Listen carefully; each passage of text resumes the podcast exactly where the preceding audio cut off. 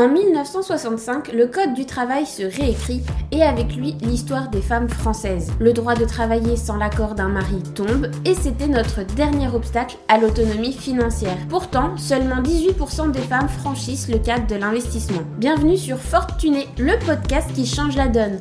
Je suis Marion, ton hôte pour ce podcast. J'ai fait mon premier investissement à l'âge de 23 ans et je ne compte pas m'arrêter là. Et toi, es-tu prête à rejoindre le mouvement? Bonjour à toi, cher fortuné, bienvenue dans ce nouvel épisode. Aujourd'hui, on va parler d'épargne pour ton enfant. Pourquoi, comment et par où commencer? Dans un précédent épisode, je t'avais fait la liste de toutes les dépenses à anticiper pour l'arrivée d'un enfant. Et puis j'avais commencé à lancer le sujet, bon bah est-ce que ça t'intéresserait pas quand même de penser à épargner pour ton enfant?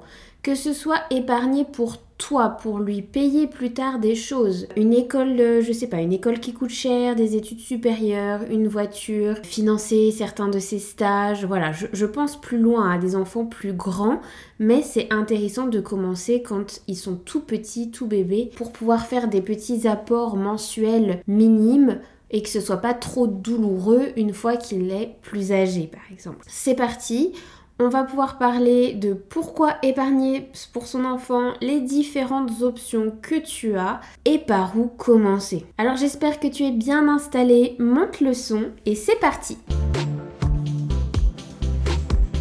Dans un premier temps, pourquoi épargner pour son enfant? Il y a plusieurs raisons. La première, c'est évidemment l'éducation. Les frais de scolarité continuent d'augmenter chaque année. Je ne sais pas si tu as vu certains chiffres.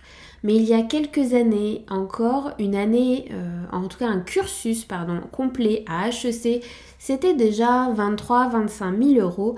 Aujourd'hui, en 2023, en 2024 aussi du coup, on est plutôt sur un cursus complet pour quelque chose comme 55-58 000 euros.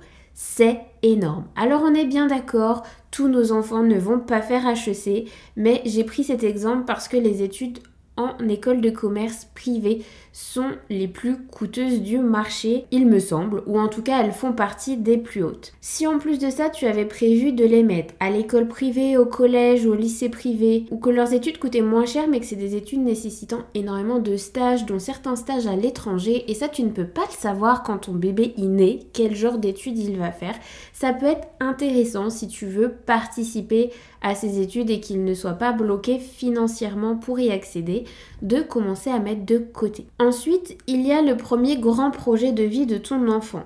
Ça peut être l'achat d'une voiture, le financement d'un voyage ou faire un apport pour un premier logement. Ayant une épargne, tu l'aides à démarrer sa vie d'adulte sur de bonnes bases. Sur ce plan-là, tous les parents ne sont pas d'accord d'être acteurs finalement de ces premières dépenses et de rendre leurs enfants autonomes. Aussi, participer à ce genre de dépenses, bah, il faut le pouvoir, clairement.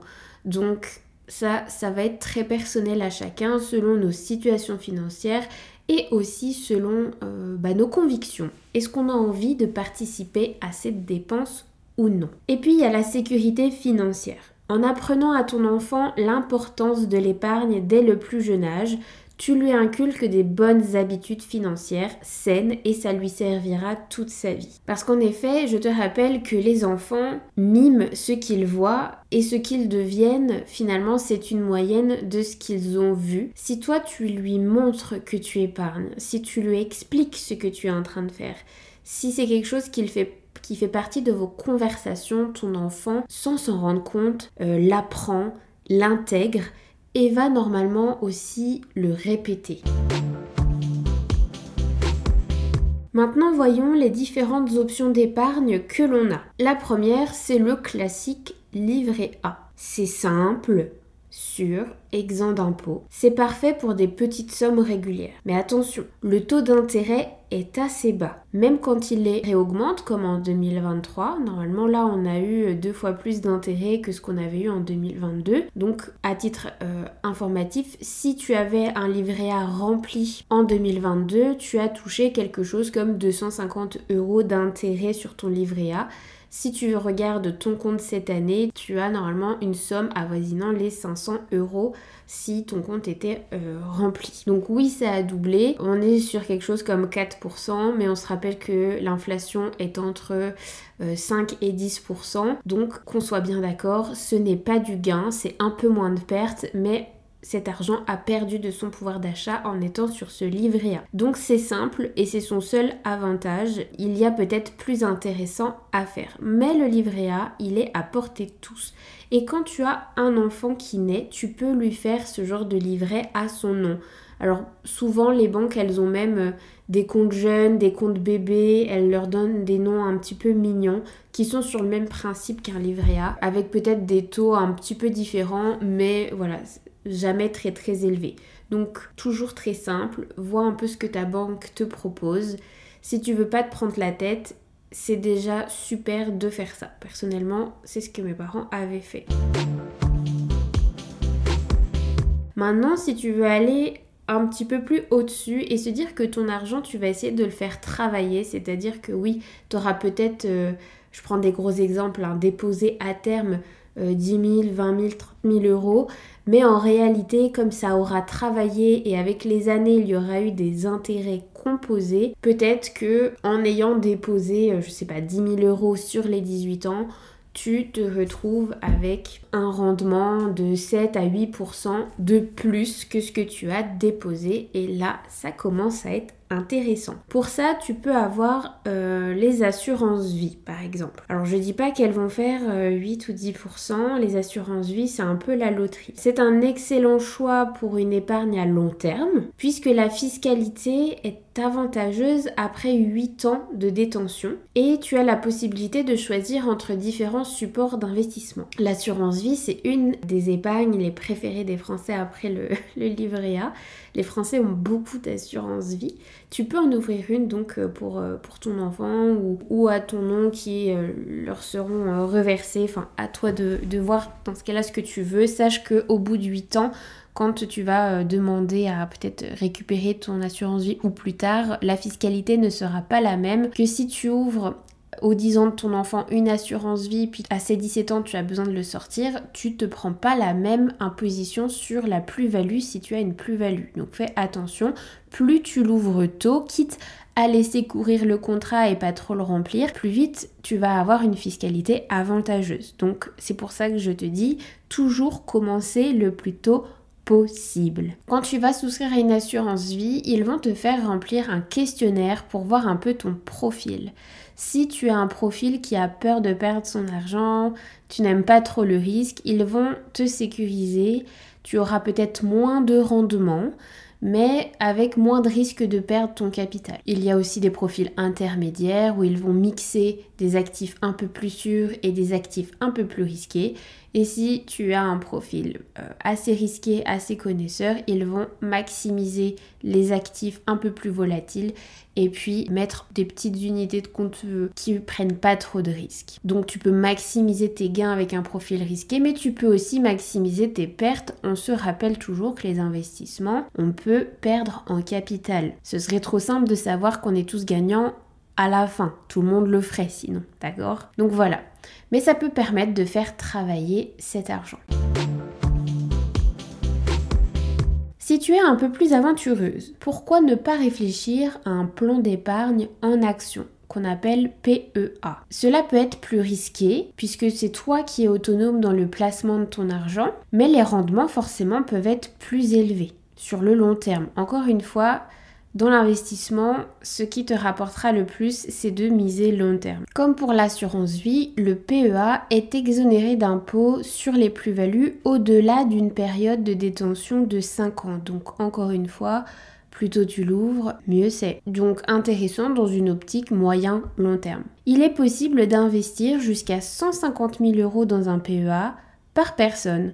Donc si tu es en couple sans enfant majeur, tu peux aller jusqu'à 300 000 euros déposés sur ces comptes. Un PEA, c'est comme investir en bourse, mais tu n'as pas accès à tout le marché boursier, c'est restreint finalement au marché français pour faire simple, on va dire. Je reviendrai certainement dans un autre podcast sur le PEA plus en profondeur puisque c'est un outil très pratique et finalement assez accessible. Personnellement, j'utilise mon PEA pour moi, alors je ne me vois pas l'utiliser pour mon enfant, mais par exemple, si toi tu n'en voyais pas l'utilité pour toi, ça pourrait être un bon moyen de souscrire à ces avantages, puisque quand même une fiscalité qui disparaît, enfin voilà, la fiscalité devenant euh, vraiment plus light au bout de 5 ans, euh, c'est cadeau quoi. En faisant mes petites recherches, j'ai aussi découvert qu'il existait des PEA jeunes. Ce sont des PEA comme pour ceux des adultes, mais pour des enfants qui ne sont donc plus tellement des enfants, mais des jeunes de 18 à 25 ans qui sont rattachés au foyer fiscal de leurs parents. Donc encore des enfants que tu as sous ton toit, en tout cas fiscalement parlant. Ces PEA, eux, sont limités à 20 000 euros. Mais ça m'a donné des idées pour peut-être mettre un premier pied à l'étrier à nos jeunes. Si jamais tu as envie que je te poste un épisode sur l'éducation financière des jeunes et des différentes techniques pour les éduquer financièrement une fois qu'ils deviennent euh, voilà adolescents. Hein. Souvent quand on touche nos premiers euros, on a entre 10 et 15 ans, peut-être un peu plus. Voilà, il est temps à ce moment-là de vraiment les aider et les éduquer financièrement, puisque de toute évidence, l'école n'a pas prévu de nous l'enseigner. Il y a aussi des plans d'épargne spécifiques pour l'éducation, comme le plan d'épargne études. Renseigne-toi sur les conditions dans ta banque, mais ça peut être également intéressant. Ils sont spécifiquement conçus pour financer les études supérieures. Maintenant, comment commencer? Déjà, il va falloir définir tes objectifs. Comme pour ta propre gestion financière, il va falloir définir des objectifs SMART. Je te renvoie direct à l'épisode sur comment définir des objectifs SMART qui est déjà publié normalement sur la chaîne du podcast. En gros, combien veux-tu épargner et pour quand? Ensuite, tu vas choisir le produit d'épargne qui correspond le mieux à tes besoins, à ceux de ton enfant, à ceux qui correspondent le mieux à ton profil de risque, à celui qui te parle le plus en fait. Tu vas aussi comparer les rendements et la durée de l'investissement que tu as prévu c'est sûr qu'on va pas tous partir sur les mêmes produits. Si ton bébé n'est pas encore né, s'il vient de naître le mois dernier ou s'il a déjà 5, 10 ou, 15 ans. On est bien d'accord. Petit conseil qui sera toujours le même, commence le plus tôt possible puisque de toutes petites sommes très tôt vont devenir de grosses sommes plus tard plutôt que d'avoir à mettre des sommes assez conséquentes parce que tu y as pensé trop tard et que ça soit financièrement plus douloureux. Et peut-être ça va t'empêcher toi de te faire une épargne de ton côté à titre personnel pour ta retraite, alors qu'on l'a vu, les femmes doivent faire attention à leur épargne et leur investissement pour elles-mêmes à la retraite. Je sais qu'on les aime, hein, nos enfants, mais nous, à la retraite, il y aura personne pour nous aider. Donc, ne t'oublie pas dans ta gestion d'épargne financière. Donc, c'est pour ça que plus tu commences tôt pour ton enfant, plus tu as la possibilité d'épargner en même temps pour ton compte à toi. Et s'il te plaît, parle-lui d'épargne à ton enfant, parle-lui de thunes, explique-lui que ça a une valeur, qu'il faut en prendre soin, qu'on peut faire des stratégies pour se donner le plus d'opportunités dans la vie et puis la croquer à pleines dents puisqu'a priori nous n'en avons qu'une. C'est une excellente façon de lui apprendre bah, la valeur de l'argent, l'importance de la planification financière et d'arrêter peut-être de voir l'argent comme quelque chose de mal ou de sale. J'espère que cet épisode t'aura donné des idées, t'aura fait réfléchir et j'espère que tu vas passer à l'action et que tu vas me faire la liste des objectifs que tu as pour cet enfant, à quoi tu veux participer, quel montant tu veux épargner, qu'est-ce que ça représente comme somme mensuelle à mettre de côté et sur quel produit d'épargne tu vas travailler pour y arriver. Se préparer financièrement à l'avenir de ton enfant, c'est lui offrir un cadeau qui continuera de donner tout au long de sa vie. N'oublie pas de t'abonner au podcast Fortuné si cet épisode t'a plu. N'hésite pas également à le partager à une autre maman, à d'autres parents euh, que ça pourrait intéresser. Je te retrouve sur les réseaux sociaux Instagram et LinkedIn si tu ne me suis pas déjà. Et sinon, je te dis rendez-vous au prochain épisode. Et voilà, c'est tout pour aujourd'hui sur Fortuné. Un immense merci à toi, chère auditrice, qui est restée jusqu'à la fin de cet épisode. Ton soutien et ta présence sont le cœur battant de ce podcast. Si tu as aimé notre voyage d'aujourd'hui, prends un moment pour laisser un avis sur Apple Podcast ou Spotify. Tes étoiles et tes commentaires aident Fortuné à rayonner et à atteindre d'autres femmes incroyables, comme toi, désireuses d'embrasser leur indépendance financière. Et parce que ce podcast est le tien autant que le mien, je veux savoir quel sujet brûles-tu de découvrir dans un prochain épisode? Quelles sont les questions qui te tiennent éveillé la nuit? Partage tes idées et questions et ensemble construisons les prochaines étapes de notre aventure financière. Je te donne rendez-vous demain pour un prochain épisode. D'ici là, sois forte et tunée. Bye